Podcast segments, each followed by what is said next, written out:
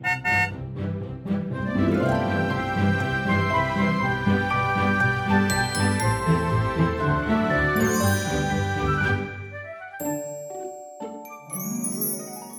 迎搭乘 JK 的身心灵游园车，Life is fantastic。我是 Kevin，我是 Jerome。大家好，我们今天回到人类图的主题，我们就会来跟大家去聊一个九个能量中心。然后这一次我们聊的部分，当然好像我们下一期预告有说到了，就是我们不打算去把书本下面大家都可以看到的关于能量中心的有定义跟没有定义的这一些状态直白的说出来。但是我们想表达，其实这九个能量中心里面，他们其实都代表着一个底层里面我们的一种渴望。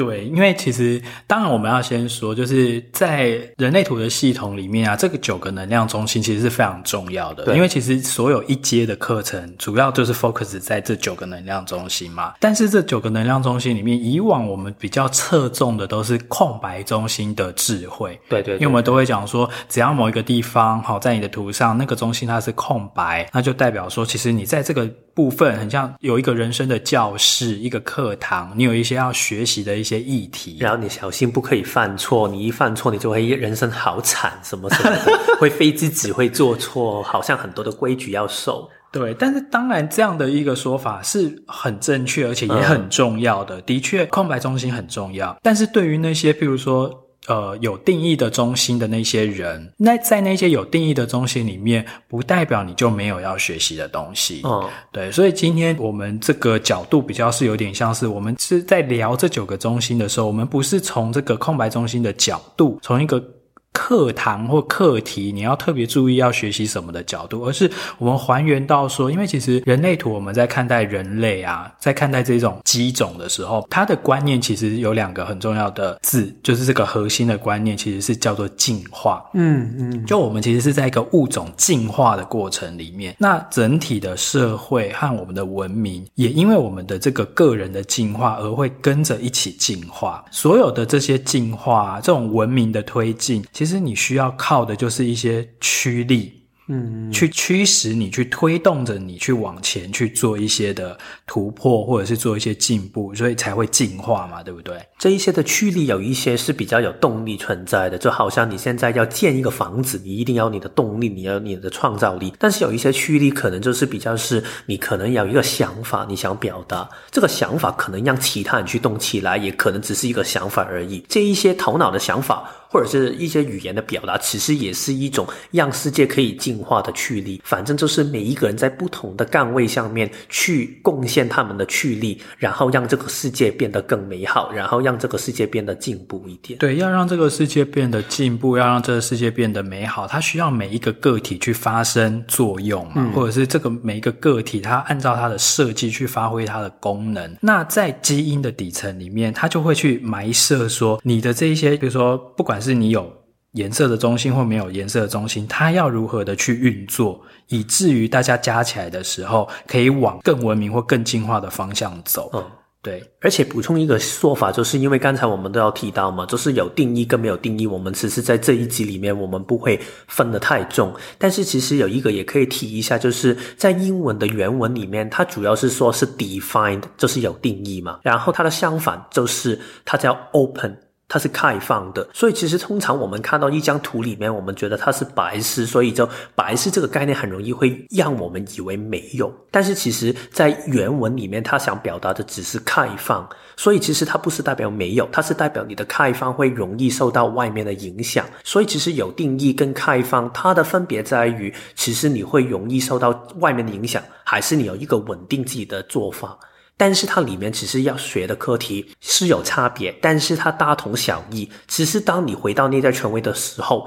两个的课题其实反正比较会相近的。对，所以我们是比较是取决于说，我们的放的重点是在于说，我们在看这每个中心，就是这九个中心，每一个中心它都是会有一个驱力。那这个驱力，它的如果你是 define，就是你有定义的话，当然这个驱力它就是会持续而稳定的运作。嗯，但是这个持续而稳定的运作，你也不可以就是因为过于不及都是不好的。对，对对，你也不可以太滥用了你的这方面的一个能量。量，或者是一直用、一直用、一直用，不知节制，这样其实到头来也是会伤害你自己的这个东西。嗯、所以我觉得重点就是一个适度。嗯，就是一个拿捏，一个分寸，就是任何的能量，任何的驱力，我们接下来会谈到的这一些，我们放的重点就是说，其实你就是刚好就好，嗯、你就是适度的去使用它就好。那像通常空白就是这个开放中心的人，他会被填满之后，他会放大这方面的能量嘛，对不对？他会把它 amplify，所以就会变成说，他就会有更强烈的渴望。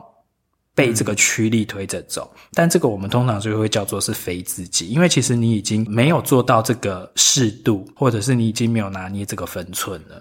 我觉得人类图里面最漂亮的地方，除了他刚才说的，其实你可以从你的人生里面，当你看到文字下面，或者是我们现在接下来的分享，知道哦，原来某一些面貌我。做了太多，或者是做了太小的话，我就会失去那个平衡，然后我就会啊、让我这个课题上面可能我渴望会让我带来混乱。这个是一件事情，就是透过觉察去知道。但是人类图最厉害、最好的地方就是它是一个很实用的工具，所以它只是提供了一个很简单但是很好用的方法，就是我们常常提到的回到内在权威跟策略。因为当你回到内在权威跟策略的时候，在每一个这样我们说的驱力部分，你就会知道，其实我什么做才是一个平衡，什么做才是分寸。这个平衡跟分寸不是在于我们的头脑去想，我一天里面想东西想三个小时，我就是分寸刚刚好。其实不用这样想的，而是你的身体会知道，现在可能我想到一个小时之后。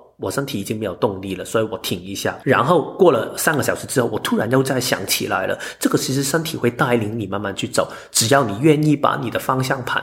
给回你的身体的话，其实它会有它的智慧的。嗯，其实有的时候很多。人啊，都会觉得说，诶，我的图里面可能我的开放中心很多，是不是就代表说我好像就比较没有什么驱力或没有什么动力？嗯、其实并不是，或者是说我是不是就比较少有这九个中心的这些渴望？好像是这个地方有颜色的人，他才会有这方面的渴望。其实并不是，因为今天做这一集，我们就是要告诉大家说，其实每一个中心它都有一个要被满足的一个基本需求。那这个其实是基于人性的，这个并不是说哦，你有。颜色的人，你这个地方有被定义的人，你才要去满足这方，或者是你才有能力去满足你这这个中心的需求，并不是。如果你是开放中心的人，你的人生照样有这个需求。你要留意到，今天我们聊的四个能量中心里面，四个我都是没有定义的，我都是开放的。哦，嗯嗯对啊，所以其实这四个也是一个，我觉得这一期也是一个挺好的题目，嗯、因为你就应该四个里面知道三个是有定义的。嗯，对。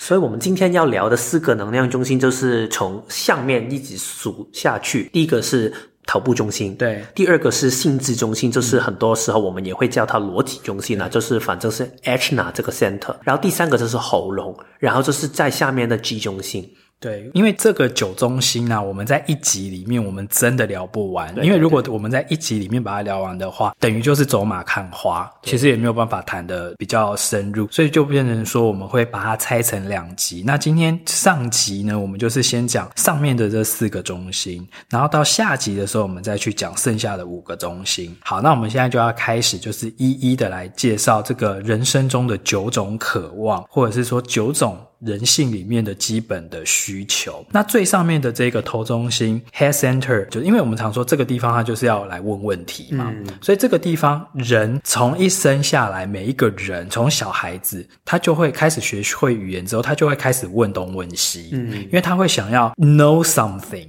因为这个地方他的渴望其实就是对于知识。的渴望，或者是对于学习的渴望，他会想要知道关于这个世界上的一切，所以他就会开始去发问。这个地方的一个驱力，就是会驱使着你去问问题。虽然这个部分我跟 Jerome 两个都是没有定义的，都是空白，对，都是开放。但是我跟 Jerome 有一点不同，是我有一个休眠闸门，这是六十三号闸门，然后 Jerome 是没有的，所以我觉得这个也可以简单聊一下。因为对我来说，我是从小都是一个问题儿童。我真的很多问题，就是我看到一个东西，老师教的东西，我会觉得真的是这样吗？一定是可以这样吗？如果大家有看过我的一些文章，或者是听我一直以来的分享，我对人类图的东西也是，我一方面透过我的荐骨实验，我是很多东西我是觉得它真的是有它的智慧在的，但是你要我所有东西全盘相信吗？不一定嘞，所以其实我是对每一个东西，我接触的东西，我都充满怀疑的。所以我觉得这个是我在渴望知道更多的过程里面，我的一种驱动力。嗯，我不是因为我觉得所有东西我都要否定，只是单纯的我看到每一个事情的时候，当你跟我说这个事情是真的时候，我就会开始怀疑。会不会有另外一个可能性？你是不是真的有方法可以验证到这个事情是必然的真相？所以我就会在头脑里面很快有一个自动的模式去想知道这个事情。嗯，所以第一个我们人生中的渴望就是我们会渴望想要知道些什么，就是知道这件事情，嗯，然后我们就很担心我们自己会不知道。或者是还不够明白，不够知道，对，所以就会开始一直往外的去问问题。那所有的科学的发展啊，或者是一些就是那种什么超级的那种天才，或者是很多的那种呃灵感的发生，其实也都是来自于我们有这样的一个渴望，我们会想要去追求，说我们想要了解这个世界更多一点。嗯，好，或是了解某个人，或者是了解不同的文化，或者是了解任何一个地方的什么习俗啊，这些就是这种，只要基于你想了解，你想要知道，嗯，这个其实就是这个中心，这个头脑中心它的一个运作的一个驱力。对，我想起你之前不是说你看完一些英国的电影《Eat Pray Love》之后，你就很想去这一些地方去旅行一下，然后就要跑跑到德国去吗？嗯哼，这个也就是你看完电影之后，真的想去理解一下这个地方是什么样的一个感觉吗？哦，我觉得当然也有这方面的原因，但是其实我自己是更会想要知道说，为什么人，比如说他会进入到这样的一种生活的状态。嗯，对，呃，那这种的了解其实都是停留在很头脑层次的，嗯，因为它毕竟是 head center 嘛，所以我不见得会想要进入这个体验，但是我可能就是会想要去收集更多的这种 data。base，因为我这样的话，我就可以更开拓我的眼界，或者是让我自己呃理解世界的方式跟观点可以拓展。嗯，对，所以其实就是会喜欢问问题啦。那像你的话，你就是说你从小就是很爱发问嘛，对不对？对。那我的话，我反而因为我是全控，嗯，全控的人反而是不知道该问什么，嗯，所以你真的会这样。我觉得我自己一个人的时候，我的头脑是可以蛮放空的。嗯，可是当我跟人在一起的时候，我有些时候我会很好奇，嗯，就是会很想要多知道别人一点。譬如说，尤其是我对很多的专业人士，我就会很好奇的，会想要去采访，或想要去访问他们。譬如说，他们的生活是怎样，他们的工作内容是怎样。那你会不会真的有尝试过，是问过多，就是别人觉得已经，哇，你问这么多干什么？我会啊，有而且我自己又有那个十七六二的通道嘛，uh, 所以我都会问的很 detail，问的很细节，然后人家就会觉得说，为什么要问到这么细节？Uh, 对。比如说那一天晚上哦，你们就你跟朋友出去喝酒哦，那你点的是什么样的饮料啊？你还记得吗？对啊，然后那个店里面，就是我都会去问这些很细节的事情。你刚才说这个东西，我觉得很有趣，是因为我只有六十三号闸门，然后我那个心智跟喉咙没有接通，然后我不停的去怀疑很多东西的时候，之前我们有一直不是说过吗？二爻的人就是一个非常的假民主。所以我问了的东西，我也不见得我会相信别人的答案。所以我常常这一种怀疑，就是我会问，然后我听对方的回答，然后但是每一个人的回答，最后其实我心里面可能已经有一个底。别人说什么，我也没有真的很听得进去。这个我也觉得是一个很有趣的观察。嗯，那最后关于这个头中心啊，其实我们要知道，就是说，嗯、因为我们刚才讲了，我们今天所有不管讲什么中心，我们要求的其实就是一个分寸跟一个一个适度就好嘛。所以，其实当你一直在问问题，当你渴望知道很多的东西的时候，你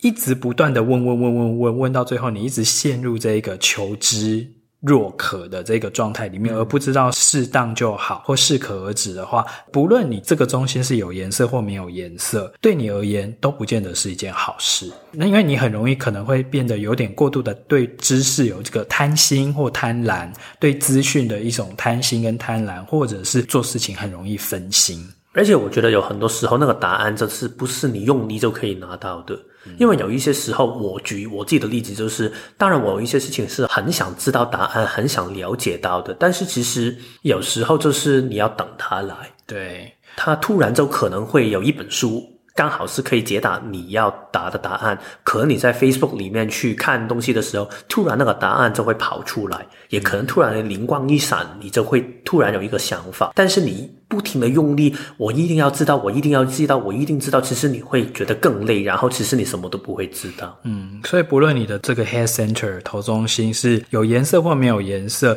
这个都是一个基本的渴望嘛，你都是对这个世界会有这种渴望要学习，渴望要知识，渴望想要知道的更多。但是我们要讲的结论就是说，偶尔你也可以让自己。Relax 一点，放松一点，不知道也没关系。嗯，不见得什么事情你都要把它知道得很透彻，或者是你什么事情的来龙去脉你都要问得非常非常的详细。很多事情其实就算不知道，对你的生活也没有多大的影响，所以不知道也没关系，relax 一点。嗯，好，那我们进入到第二个中心，从上面数下来第二个，这个心智中心，这个 Ashna Center。那这个中心呢，其实。它的驱动力，因为最上面那个它是一直问问题，对不对？嗯、那承接了这个问题的这一个中心，它主要的功能就是来回应跟回答这一些问题，找到一个他觉得满意的答案。对，所以上面那个他很渴望学习跟渴望知识，那下面的这个他就会怎么样？他就会很渴望一个确定性。对，因为他要把一个头脑里面很多零碎的想法。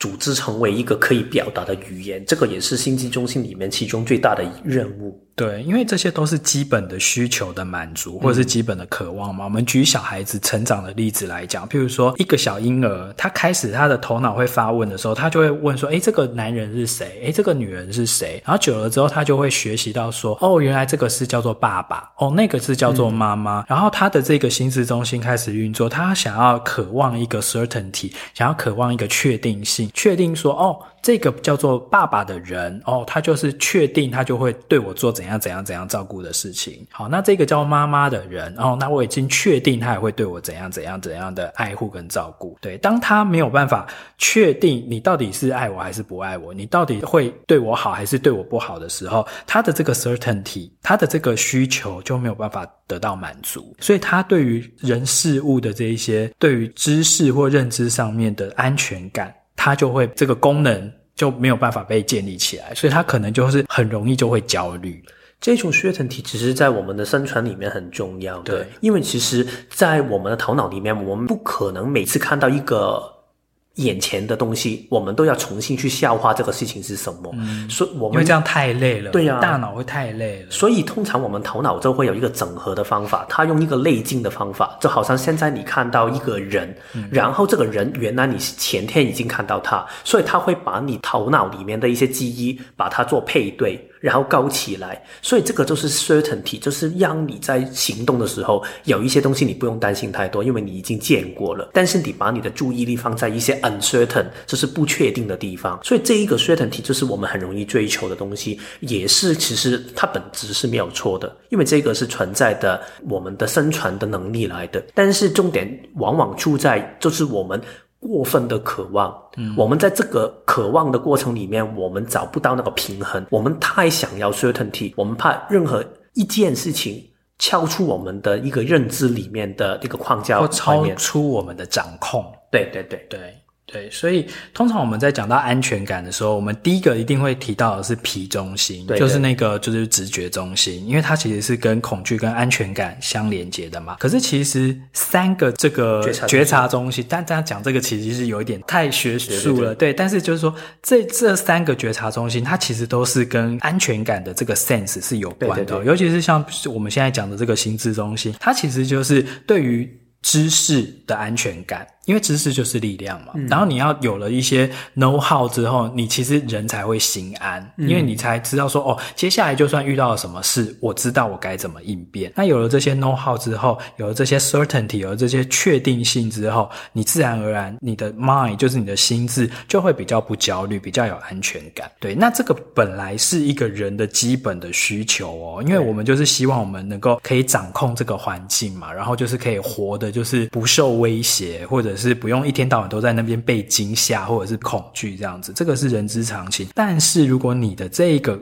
中心的这个渴望它过度了、过头了，嗯、你会变成哦，好像对很多事情，只要你一旦确定，就是你的定见。然后有了这个定见之后，你就不容许调整，然后思想变得没有弹性，变得非常的硬邦邦。这个时候其实就是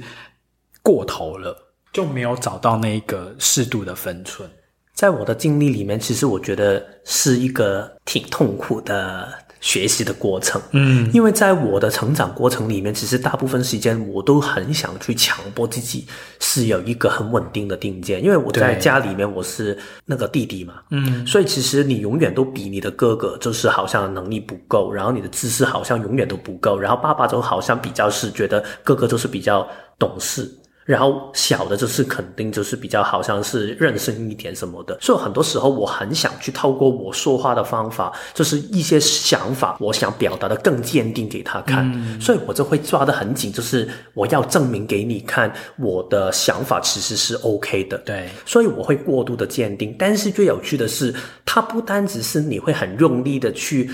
强迫自己的这一些想法的固定性，同时其实你的底层里面的那种不稳定性，对我来说是同时存在的。嗯，所以一方面，其实每一次我听到一个不同的人跟我说另外一个版本的故事的话，我会觉得其实你也说的挺有道理。对，就是你也有很有道理，他也很有道理。但是底层里面，我以前不知道的时候，我不允许这个的变动性的时候，我会很觉得不行。我一定要一个很固定的想法，我不可以这样飘来飘去的，因为这样的好像有问题，所以我就会把自己好像我要更努力的证明给其他人看，也要证明给自己看，这个想法是真实的，这个就会让我以前很长的一段时间很受苦。嗯，其实这个不只是像你开放呃心智中心的人会有这个问题，就算心智中心有颜色的人、有定义的人，他太执着于他的定见，嗯、他太坚持己见，坚持他自己的看法，而失去了调整的这种弹性的话，这一样对他自己的心智的发展，其实不见得是好事。嗯、对，所以其实不管你这个地方有颜色或没颜色，你都是循着一种，因为人性里面，你本来就是想要降低这种。不安全感嘛，嗯，然后你就要靠你的头脑的运作去减低你的这种生活中的不安全感，这原本是健康的。可是当你过度的运作这个部分的时候，甚至你只要人家意见跟你不一样，你就要开始去攻击别人，哦，打压别人，然后叫人家住嘴，反正听我的就对了。嗯，我很确定，因为这个地方是关于 certainty 嘛，就是确定感，就是一天到晚都要说服别人说，反正我觉得就是这样，我很确定。那这个时候，其实你就已经是。失去了这个中间的平衡，对，所以像比如说，呃，我们刚才讲的第一个那个头中心，它可以学习的就是说，其实很多事情你不知道也没关系，你可以放松一点。对于求知这件事，你可以放松一点。那对于这个心智中心呢，我们也要学习说，其实很多的事情呢，不确定也没关系，嗯，不用说很多的事，我们就是讨论到。某种程度之后，我们一定要找到一个结论。呃，其实那个结论只是暂时的结论，你永远还是要保持一个 open，因为这个结论也许之后又有更新的数据或更新的研究出来之后，也许这个结论又会被推翻。嗯，那到时候你不需要说是坚持己见或誓死捍卫你之前的看法，因为人的看法是可以与时俱变的。嗯，对，所以这个地方就是你不确定也没关系。嗯。我自己在我之前在工作的时候，我开始慢慢学到的一个智慧，就是其实真的是不确定也没关系。但是我只是在我现在这个当下里面，我去表达我这个当下里面我相信的东西。对对对。但是这个东西我相信，如果你不相信也没关系，因为我只是分享我的看法。然后我这一个当下相信的东西，也不代表我未来不会改变。嗯。我觉得这是允许这样的一个弹性，允许其实自己的想法是有可以改变的一个可能。可能性，我觉得就已经很好了。嗯，好，那接下来我们到第三个中心，对，就是喉咙的中心。喉咙中心，喉咙中心这个中心呢，它的渴望就是表达嘛，嗯，就是顾名思义，就是。我们刚才从上面这样子说下来，就是最上面的那个头中心，它是在问问题，它的功能就是一直不断的发问，在问问题。然后到第二个这个三角形，第二个这个心智中心，它的功能就是去回答这一些问题，嗯，去找到一个确定的答案。好，那接下来移动到这个第三个中心，就是说，他要去整合上面的这一些问题跟答案之后，他要把它传达出去给别人知道。嗯。喉咙中心除了想表达自己的一些想法，把它整理出来说出来之外，其实它还有另外一个面向，就是透过行动把你身体里面的动能可以显化出来。嗯，换句话来说，其实也是表达的一种，但是它不是用语言去表达，它是用行为去表达。对，就是喉咙，它不是只是在说话而已，它的重点其实是表达。嗯，表达你个人的思想或者是你的态度。那这些表达，它就是会把你头脑里面或者是你。身体里面的这个能量，把它转化成一个有形的形式。文字语言它是一个有形的形式嘛？嗯、那另外一个有形的形式就是透过你的行动，透过你的动作。嗯、那这些其实都是一种表达。那这也都是人的一种基本需求。嗯，就人本来就有一种我希望表达我自己的需求，我需要让别人听见我的需求。对，然后也需要就是做出一些我认同的行为。的这个需求，所以这个地方喉咙中心，不管你是有颜色或没有颜色，有一个很大的一个议题，就是存在感。嗯，就是你会想要透过你的行动，透过你的语言，透过你的表达，透过比如说你 po Instagram 或者是 po 脸书很多的资讯，去表达说哦，我存在。嗯，对。I exist，对，所以常常会讲说，哦，这个喉咙中心空白的小孩，他很容易就是想要去博得别人的注意力嘛，嗯，很害怕自己被忽略，因为他有这种存在感的焦虑，因为他空白，他有这个焦虑。但是这个有颜色的人，不代表说他就没有这方面的焦虑，他一样有这方面的焦虑，他一样想要说些什么，做些什么来证明他的存在。哦，所以你自己是有定义的嘛？嗯，所以我可以多了解一下你的这个状态嘛？里面的感受，或者是你会做一些什么样的东西，会去表达，或者是去让别人看到你的存在呢？像其实我们做这个 podcast 就是一种表达我们的存在的方式啊。嗯、对，虽然也不是说一定要多少人收听或干嘛，但是就是这就是一种我们有一个管道。可以去去分享，或者是去讲，用口说的方式去阐述，或者是去分享我们内心的一些想法啊。因为我我觉得你这样说，我比较可以懂，就是好像那种如果喉咙中心，我好像我们刚才说有定义跟没有定义也没关系，就是反正都是一个健康的喉咙中心的状态，就是你单纯想把你内心里面想分享的想法或者是行为表达出来。因为其实人的存在，你一定要把你的东西分享给其他人，这个其实没有任何的问题的。对，只是过度的分享才是问题。对，好像刚才朱荣你说的那个，就是我有好的想法。然后我想分享给大家，然后我就是单纯的这样分享，但是我没有用力的去抓住你的那个肩膀，然后跟你说：“你快听我的 podcast，对，你快听。”然后你们每一个人都要分享，其实这个就会可能变成过度了。嗯，但是如果我只是单纯的分享，我觉得这个也是一个好事情，嗯，而不是刚才那个极端，或者是另外一个极端，就是觉得。对呀，反正我应该不要这样去跟别人分享了，因为这样分享可能别人会不喜欢，所以我就是把自己隐藏起来，我什么东西都不说，这个也是另外一个反常态的一个表现。所以你刚才让我可以感受到，哦，原来这个就是那个平衡，不代表我们不需要让其他人看到我们的存在，而只是不需要这么用力的去让其他人知道。对，因为我在小时候的时候，真的是非常这样的一个所谓空白喉咙的那一种，很想其他人可以看到我的状态的一个小孩。嗯，所以你就话会很多吗？我真的很多，真的，因为你知道我小时候在国小的时候啊，嗯、我真的是每一次在老师骂人的时候都是骂我。哦，对，这个你之前有讲过。对，因为每一次所有同学都已经停下来了，嗯、然后我还在跟其他同学聊天，因为我。根本没有看老师有没有看我，我只是想在同学的之间可以大家看到我，所以我就会不停的聊，然后可能说其他同学都知道老师在瞪着我们，然后我还在聊，所以之后因为老师投诉太多的时候，我妈就抓我去看那个语言治疗嘛。其实这个也是我觉得很有趣的一个部分，就是我真的从小我就是一直这样，但是到了我可能出来工作之后，我很想把这个面向压抑。因为我知道我这样还说话的模式好像让我受很多苦，所以我在工作里面我尽量不想表达过多。但是当然，你就会突然忍不住就可能说更多。所以其实这个平衡，我一直到了真的学了会人类图之后，我才慢慢可以学习到，就是好像你刚才说的，我现在录 podcast，我也真的是想表达我自己的看法。当然，我也会做宣传，我也很想其他人可以看到我，但是我不会因为这个想法，然后去强迫自己做太多的东西。我不会不停的去分享给每一个人，然后点对点的去跟他们说，哦，我的 podcast 很好啊，你快一点听吧，然后等等这样的。对，因为只要他没有做到这个适度跟平衡，他如果做的太多、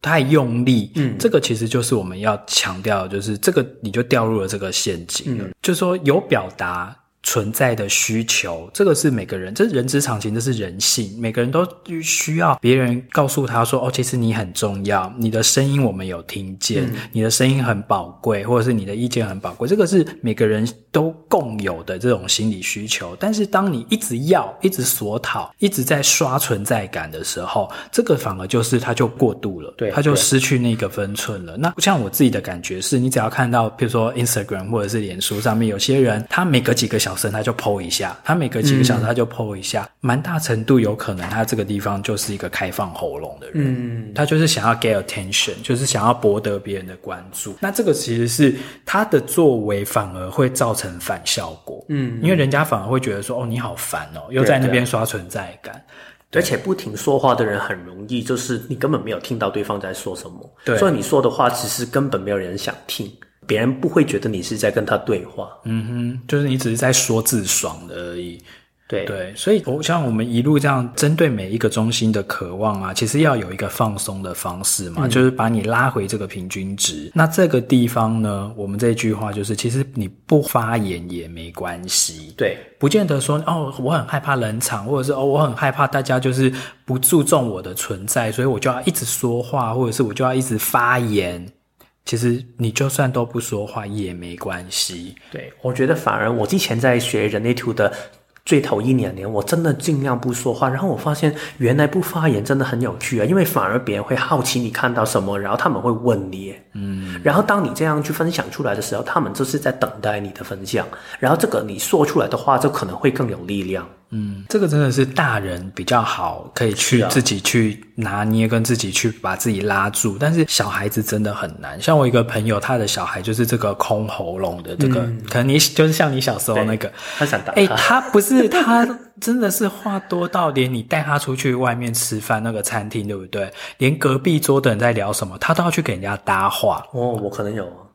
然后这个其实是让他爸妈觉得很困扰。对啊，因为这其实第一个是它是一个不太礼貌的行为嘛，嗯、然后第二个其实是别说在聊天的时候也会受到你的干扰啊。我觉得如果你在一个外国的环境，然后这个小孩是可爱的这样的话，应该有一些可能地方他们会觉得啊，你这个小孩真的挺有趣哦。但是如果你真的是已经开始慢慢长大，然后进入那个青少年的时期，然后甚至是一个 young adult，就是二十多岁的年轻人去上班这样做的话。就没有人会觉得你可爱了。对，我觉得还蛮可怕的。对，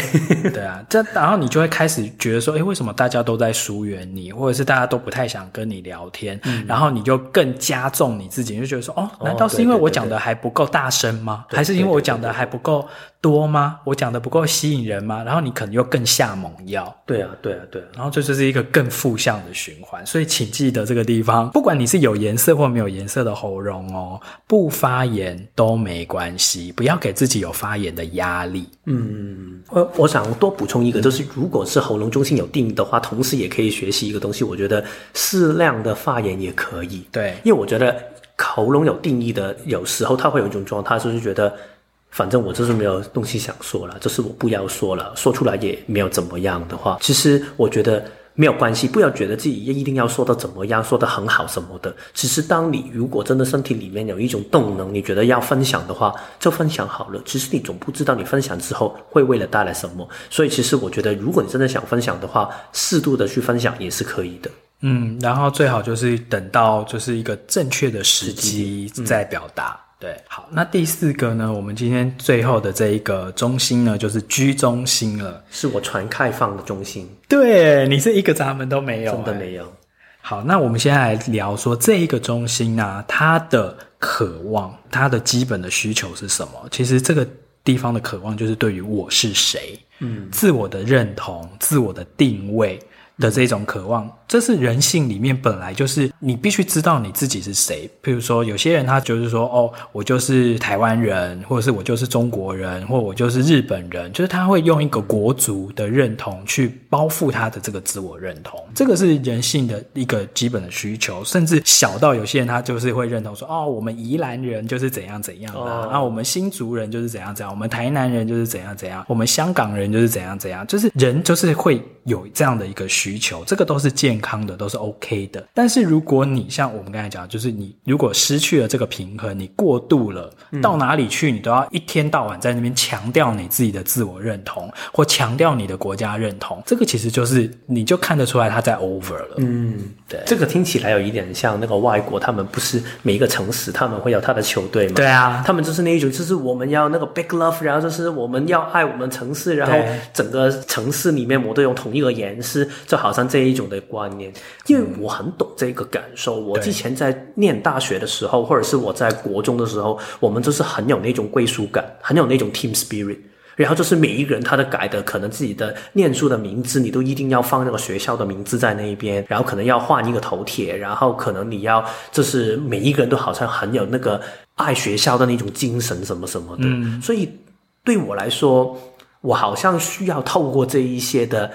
归属感，或者是这一些名函，去给我自己一个角色定位。是，但是我觉得很长的一段时间，其实如果你问我是谁，我不知道。我现在在这个学校，我就是代表这个学校的人啊。如果我现在换了别的学校的话，那我就改变好了。对，我的定位好像就是很浮动、很没有可以确定好我自己是谁这个面向。嗯，因为你有讲到说，其实你的这个地方是全开放嘛，嗯、是全白，所以当然你很容易会被，就是说被你有两倍的渴望，嗯，你有更。多的对于自我认同的这种渴望，而对自我认同的渴望，你又是要依附在一个更大的群体里面。嗯嗯，对，这种其实真的是我我个人的经验是说，当你看到一个人啊，他就是从小到大他有很多的偶像。嗯，他想要以谁为标杆，或他很羡慕谁的形象，他想要变成谁的那个样子，或者是他有很强烈的想要追随某一个人的脚步，去过怎样的生活，嗯、甚至像你讲的，就是那种什么球队，就我就是非常支持的某一个球队，嗯、甚至说像那种哈利波特里面，他们不是还分四个学院吗？嗯、就是你会以你自己去标榜说我是哪一个学院的人嗯的那一种，其实就是一个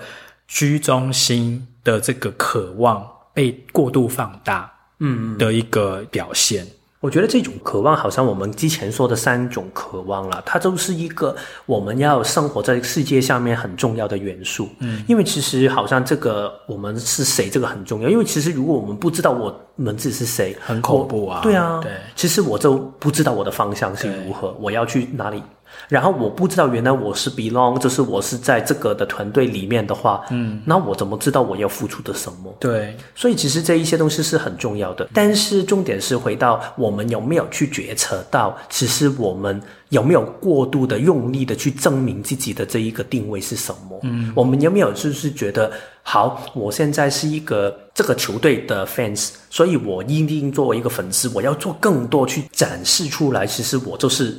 这一个团队的人，所以我要做更多。我在家里面所有的海报都要贴满它。你要穿他们的那个 jersey，就对，穿他们的球衣。然后其他人可能说，为什么你不这样做的话，然后你要做更多的去表现出来。其实你就是我，就是这个。头号的粉丝什么的，类似这样的一些感觉，嗯、我觉得就是这个可以觉察到，其实你有没有过度的去展示自己的一个自我的定位跟方向？对，就是这个自我的 identity 啊，自我的这个认同跟这种身份的议题。因为居中心它管的就是这个定位嘛。对、嗯。那当你觉得说你的人生没有一个定位，没有一个，就是好像一个失根的一个兰花，就是你已经脱离了这个土壤的脉络的时候，人其实是会很慌的。对啊，对啊。对，尤其是很多人，为什么他失忆症，或者是甚至失智之后，他会变得很不安，因为他忘记他自己是谁了。嗯、所以这个居中心，它本来就是人有一个需求，就是我要知道我是谁。就像